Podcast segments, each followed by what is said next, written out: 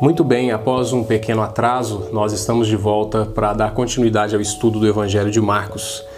Eu peço desculpas, mas a minha família foi visitada aí pelo Covid-19, então passamos aí duas semanas bastante difíceis. Mas graças a Deus tudo está bem e eu posso retomar o estudo com vocês. Vamos abordar o capítulo 5, então hoje. Eu dividi o capítulo 5 em dois para que a gente possa abordar com profundidade todos os temas que forem levantados ali. É um prazer estar de volta. Segurei.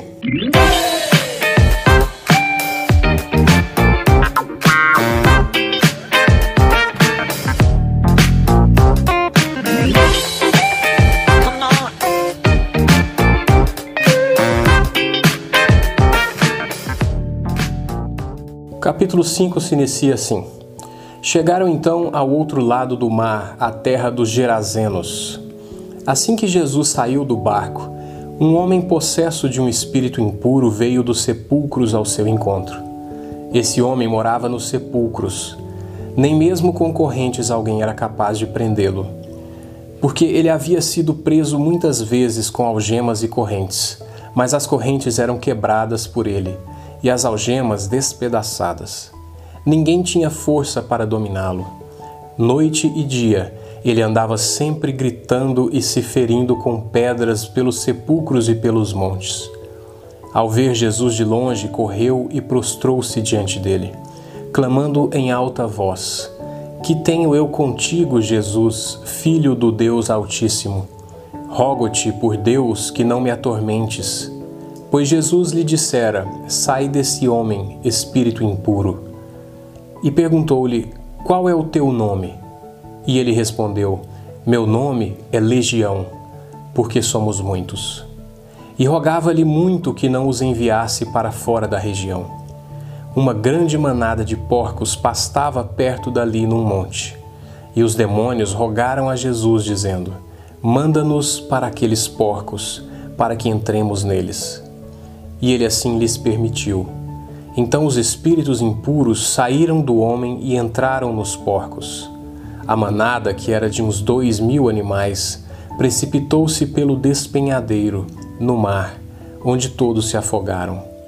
Os que cuidavam dos porcos fugiram e anunciaram essas coisas na cidade e nos campos, e muitos foram ver o que havia acontecido.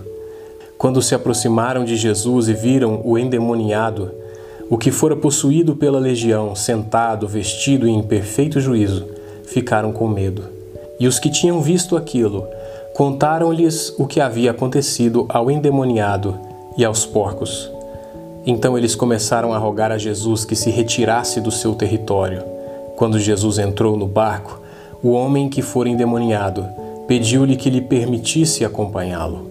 Jesus, porém, não lhe deu permissão, mas disse: Vai para casa, para a tua família, e anuncia-lhes quanto o Senhor fez por ti e como teve misericórdia de ti. Ele se retirou e começou a divulgar em Decápolis tudo quanto Jesus lhe havia feito, e todos se admiravam. Vou começar projetando na tela essa cidade aí de Gerasa, uh, que fica na Transjordânia, o lado conhecido como o lado dos gentios, o lado daqueles que não são judeus, né? Essa região fica então a leste do Mar da Galileia, a leste do Rio Jordão, e toda essa região formava uma confederação, uma liga de dez cidades. E essas cidades tinham certa autonomia entre si. Né? Ali predominava a cultura grega. E as principais cidades, cidades que nós vamos ouvir aqui nos relatos do Novo Testamento, são Damasco, da Síria, Filadélfia, Gerasa, Gadara, dentre outras. Né? Eu quero sempre projetar é, as cidades mencionadas para que essas cidades não sejam apenas nomes para vocês, né? Mas que vocês possam aí se familiarizando e, e de certa forma, é, entendendo o contexto cultural, geográfico, geopolítico dessas cidades. O que nós temos aqui é uma situação bastante trágica, né? Esse homem se cortando, gritando pelos montes, né? Um homem cuja personalidade foi completamente apagada, subjugada por esses demônios. Quando eu era mais novo, eu caí na bobeira de assistir o filme Exorcista e, e aquilo marcou profundamente a, a minha mente. Eu era bem novo, levei muito tempo para tirar isso da minha cabeça. E o fato é que aquela menina estava completamente subjugada num processo crescente, né? Até a situação que ela está completamente subjugada e apagada. E aqui nós vemos uma situação eh, bastante semelhante com aquela que foi retratada, não sabemos se é ficção, se é um fato real, não interessa. Mas o fato é que isso é possível de acontecer de acordo com a Bíblia. Nós temos esse homem, então, totalmente dominado, totalmente refém desses espíritos imundos. E o curioso é que, mais uma vez, ao avistar Cristo, nós vemos os demônios se curvarem, né? Os demônios se curvam diante do poder do Criador, diante do poder do Deus Filho. Então não há dúvida nenhuma na mente desses demônios acerca de quem Jesus é. Então, ao contrário dos incrédulos, das pessoas que foram relatadas até aqui nesse capítulo, os demônios não têm qualquer dúvida a respeito da personalidade, a respeito de quem Jesus é, da natureza do Cristo. Eles se curvam. Né? Então, o problema dos demônios não é um problema de fé, um problema de ignorância, mas apesar de saberem quem Cristo é, os demônios odeiam a Cristo e odeiam a todos os que são de Cristo. E o fato do demônio ou dos demônios reconhecerem a Cristo, de saberem exatamente quem Cristo é, de terem esse conhecimento teológico a respeito do Cristo, mostra então que o homem possuído não sofria de uma insanidade, de uma mera insanidade, mas que se tratava de um fenômeno espiritual. Um homem única e exclusivamente louco, ele não pode fazer esse julgamento preciso e profundo acerca da pessoa e da obra de Cristo. Então nós estamos diante de seres que conhecem a Cristo, que sabem fazer o julgamento, uma análise correta a respeito de quem Cristo é. Uma análise, inclusive, que os próprios fariseus e doutores da lei não tiveram condições de fazer quando estiveram diante do Cristo. Então nós estamos aqui diante de um fenômeno espiritual. Não, não é o caso de você querer atribuir uma, uma mera insanidade e dizer que é porque os autores da época não conheciam as enfermidades psíquicas e por isso eles atribuíam ao demônio todo tipo de manifestação psiquiátrica. Não é o caso, nós estamos diante de um fenômeno espiritual. Lá no verso 7, os demônios vão dizer: Rogo por Deus que não me atormentes. Nós temos um relato paralelo no Evangelho de Mateus e também no Evangelho de Lucas. Eu quero que a gente dê uma olhada para ver se existe alguma informação adicional a respeito disso. E lá no capítulo 8, no verso 29, está registrado o seguinte: E gritaram: Que temos nós contigo, filho de Deus? Vieste aqui nos atormentar antes do tempo devido? Então veja que aqui no Evangelho de Mateus, ah, os demônios fazem uma referência a um tempo em que eles seriam atormentados. E eles pedem então para que Jesus não os atormente antes desse tempo. Fica claro que a Bíblia apresenta um tempo no qual todo o mal vai deixar de existir. Nós já trabalhamos esse aspecto do mal aqui em outros vídeos, mas é óbvio que Jesus nunca tratou o mal como uma questão de simples projeção psicológica. Ele nunca tratou o mal como um símbolo ou um arquétipo ou qualquer coisa do tipo. Jesus sempre tratou o mal como um fator real, não como um fator psicológico. Para Jesus, nós estamos em uma batalha espiritual real. E a melhor maneira de nós nos protegermos ah, contra essas forças malignas reais seria estando abrigado aos pés daquele que é o Criador, o Senhor do universo, daquele que é o Senhor de anjos, Senhor de demônios, Senhor da natureza, Senhor sobre as doenças e sobre a saúde. Estando aos pés desse Criador, tendo nossa vida unida a Ele, então nós temos toda a proteção e toda a bênção contra esses ataques, contra essas influências demoníacas, contra essas influências malignas que, como já dissemos, não podemos relativizar. Lá no verso 9, quando Jesus pergunta qual o seu nome, pergunta ao demônio, né? Então o demônio vai dizer que o seu nome é Legião. Uma legião romana, ah, no tempo do Império, a legião romana é o termo que está sendo usado como referência aqui, chegava a ter 5 mil homens, aproximadamente 5 mil homens. Então nós vemos a situação precária, a situação difícil que esse homem está enfrentando, sendo subjugado por uma multidão de espíritos imundos. Interessante que muitas pessoas usam essa passagem para dizer que para que você ore para uma pessoa que está enfrentando uma situação assim, para que você tenha sucesso ah, na oração e na intercessão por essa pessoa, você precisa conhecer o demônio que está ali. Você precisa saber o nome dele, a personalidade. E aí, e aí você vê na TV esses shows né, que são armados, as pessoas possuídas e tudo. Não quero desmerecer ah, o ministério de ninguém. Mas nesses shows, a, a, os, os, pastores ali, eles conhecem profundamente cada espírito, a, cada casta, onde o espírito atua, em que área da vida. Então tem o, o demônio do alcoolismo, o demônio da luxúria. Então existe um, um, um certo conhecimento sobre a personalidade os nomes desses espíritos. Né? A Bíblia não dá muita margem para isso. É, na maioria absoluta das vezes, Jesus simplesmente fala sai e ele não quer saber o nome, ele não quer saber a personalidade. Nesse caso, o fato de Jesus perguntar o nome, é, simplesmente a, a ênfase do texto simplesmente aponta para o fato de que esse homem está sendo subjugado por uma multidão de espíritos. Então é o número, é a quantidade de espíritos que estão subjugando esse homem que está sendo trabalhado aqui e não o nome, até porque o nome desses espíritos não foram fornecidos. Nós não sabemos a personalidade, o nome, isso não interessa. O único nome que interessa quando vamos interceder e orar por pessoas é o nome de Cristo. Então nós temos que conhecer o nome de Cristo, nós temos que estar ligados a Cristo. É isso, isso é a única coisa que interessa. O nome e a personalidade dos espíritos ah, não temos muita base bíblica para apostar e para e para investir nesse conhecimento sobre cada tipo de espírito e seus nomes. O verso 10 diz que os espíritos, os demônios, eles rogavam para que eles não fossem lançados, não fossem mandados para fora da região.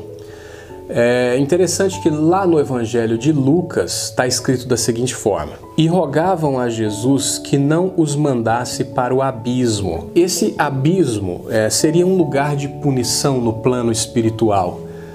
A maior parte das vezes em que vemos esse termo na Bíblia, o abismo, está lá em Apocalipse. Eu vou ler apenas uma para que você veja o teor desse, desse termo sendo usado é, em outra passagem, em outro livro, né? Veja comigo Apocalipse capítulo 20, o verso 3. Veja o que está escrito lá. Lançou-o no abismo, onde o fechou e pôs um selo sobre ele, para que não enganasse mais as nações, até que os mil anos se completassem. Depois disso, é necessário que ele seja solto por um pouco de tempo. Uma passagem que fala de um momento em que Satanás será preso e lançado nesse abismo, esse mesmo abismo para o qual os demônios pediram a Jesus que não os lançasse ali, né?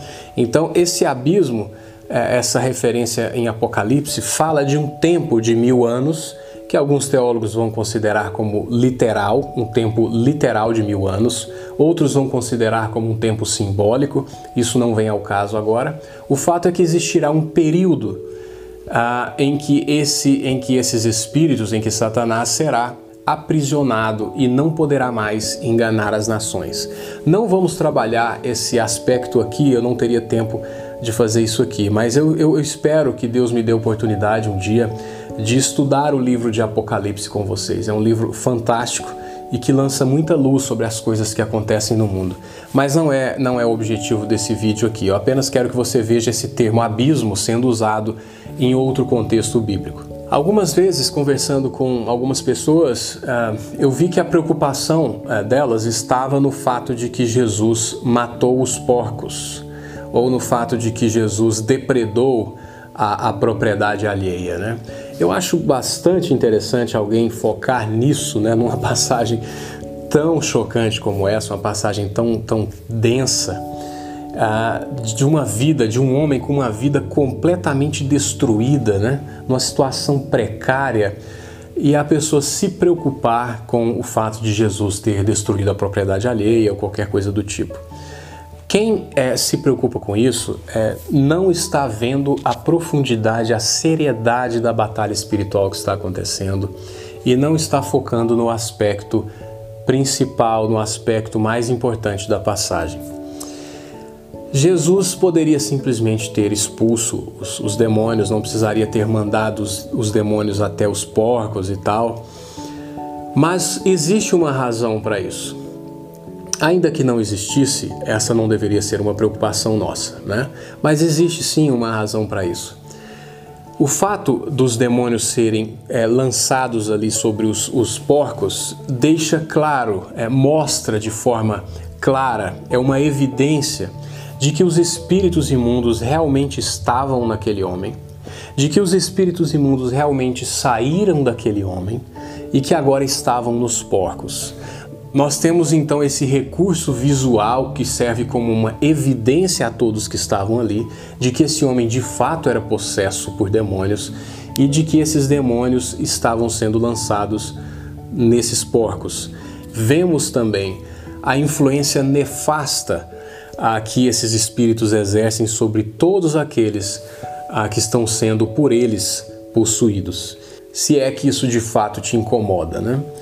É porque existem pessoas com todo tipo de pudor e a gente precisa trabalhar todos os elementos envolvidos no texto. E não deve ser por acaso que a figura dos porcos foi utilizada aqui nesse contexto, porque o porco é essa bela representação da sujidade, da, da imundície moral, espiritual, que se faz presente onde quer que esses espíritos, esses demônios, lancem a sua influência. Lá no verso 15, nós vamos ver que quando as pessoas viram que o possuído estava de posse da sua razão, sentado, né, completamente transformado, ah, o que eles sentiram foi medo.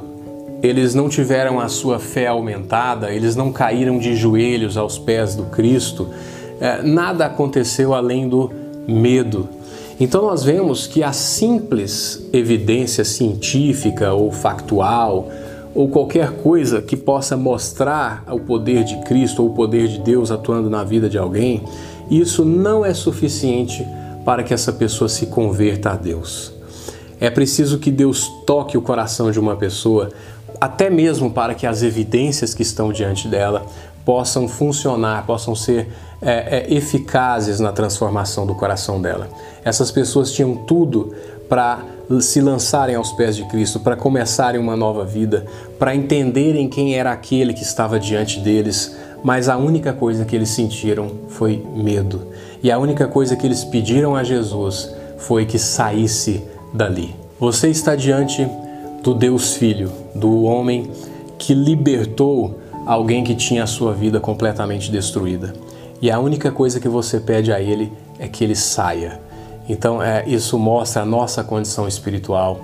Homens que estavam preocupados única e exclusivamente com o rendimento financeiro, com a sua rotininha, com a sua vida, que não queriam ter a sua vida transformada, que não tiveram a humildade de se lançarem aos pés do Cristo, de terem a sua vida transformada, tocada por Ele. Então é realmente bastante triste e nós vemos isso acontecer ainda hoje, sempre que sempre que nós temos a evidência da, de Deus atuando na vida de uma pessoa e isso não faz a menor diferença na sua vida. A vida dessa pessoa continua exatamente a mesma e ela em momento algum se vê estimulada, tocada a fazer uma escolha, a transformar o rumo da sua vida. E no finalzinho do trecho que vamos analisar aqui, hoje eu vou ficar somente com esse trecho porque eu ainda estou me recuperando da saúde e, e não estou com toda essa energia, mas eu não queria deixar de, de publicar esse vídeo para a gente não perder o ritmo, tá bom? Na, no próximo vídeo, aí sim a gente termina o capítulo 5.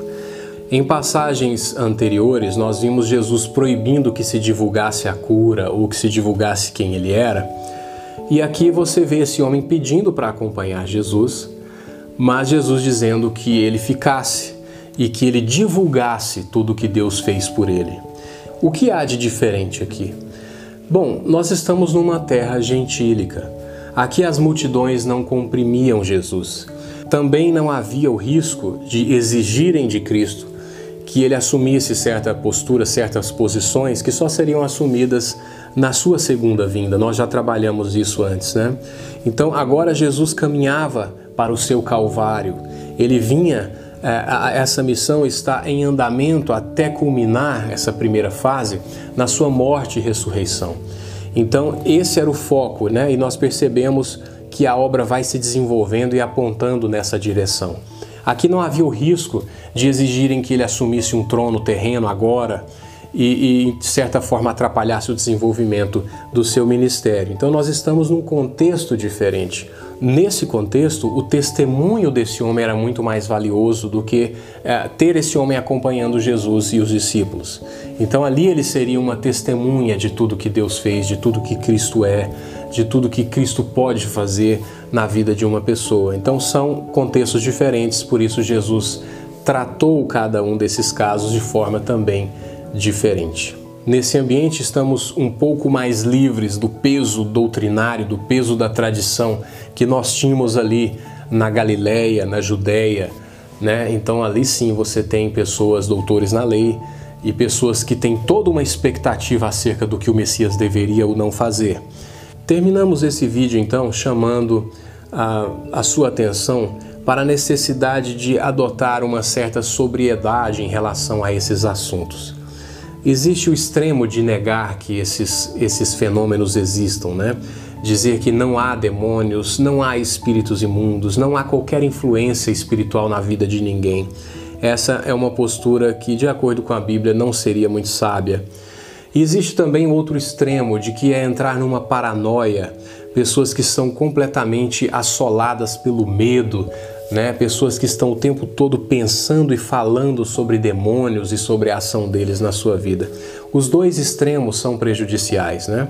A gente precisa então, de acordo com o texto bíblico, entender que há sim demônios e há sim influência de demônios na vida das pessoas, mas sobretudo há Deus. E aquele que tem a sua vida derramada aos pés de Deus, aquele que se uniu a Cristo, o Senhor de todos os anjos e demônios, ele pode ter um descanso, ele pode ter confiança de que o nome, de que o poder de Cristo é maior do que o poder dos demônios. Então eu não quero terminar esse vídeo com pessoas adotando posturas ah, de paranoia, de medo, né, de pânico, não é o caso. O que deve ficar desse trecho é que Cristo está acima de tudo isso. Que Cristo é o Senhor, é o Criador, que Cristo é o Deus Filho e que todo aquele que está nele pode descansar. Foi mais uma vez um prazer trabalhar esse trechinho com vocês. Eu volto no próximo vídeo para a gente terminar o capítulo 5. Fiquem com Deus. Muito obrigado pela sua atenção e pela sua paciência. A gente se vê.